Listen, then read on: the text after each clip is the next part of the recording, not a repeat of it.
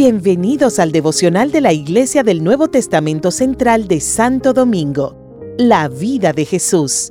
21 días de devocionales en los cuales repasaremos hechos impactantes de la vida de nuestro Señor Jesucristo, inspirados en el libro de Juan.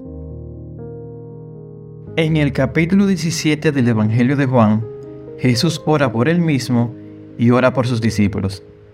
A partir del verso 20 encontramos estas palabras del Señor. A los que me diste del mundo les he revelado tu nombre. Eran tuyos, tú me los diste, y ellos han obedecido tu palabra. Ahora saben que todo lo que me has dado viene de ti, porque les he entregado las palabras que me diste, y ellos las aceptaron. Saben con certeza que salí de ti y han creído que tú me has enviado. Todo lo que yo tengo es tuyo, todo lo que tú tienes es mío, y por medio de ellos he sido glorificado. Ya no voy a estar más tiempo en el mundo, pero ellos estarán todavía en el mundo y yo vuelvo a ti. Padre Santo, protégelos con el poder de tu nombre, el nombre que me diste, para que sean uno, lo mismo que nosotros. Mientras estaba con ellos, los protegía y los cuidaba mediante el nombre que me diste y ninguno se perdió, sino aquel que eligió perderse, a fin de que se cumpliera la escritura. Ahora vuelvo a ti, pero digo estas cosas mientras todavía estoy en el mundo, para que tengan mi alegría en plenitud. Yo les he entregado tu palabra, y el mundo los ha odiado porque no son del mundo, como tampoco yo soy del mundo. No te pido que lo quites del mundo, sino que lo protejas del maligno. Ellos no son del mundo, como tampoco lo soy yo. Santifícalos en la verdad. Tu palabra es la verdad. Como tú me enviaste al mundo, yo los envío también al mundo.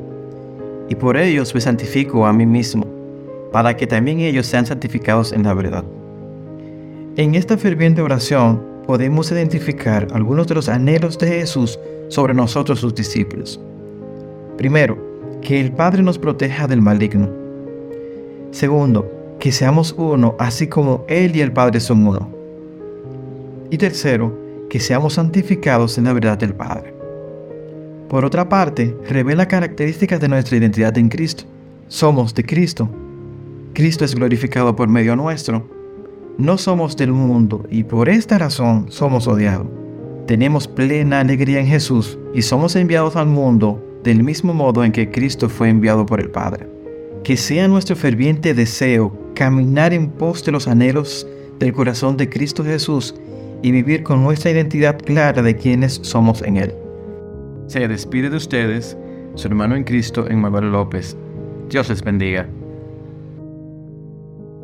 Continúa con nosotros este viaje de 21 días conociendo la vida de Jesús según el libro de Juan. Síguenos en las redes sociales arroba INTCRD. Te invitamos a visitar la Iglesia Nuevo Testamento todos los domingos a las 10 de la mañana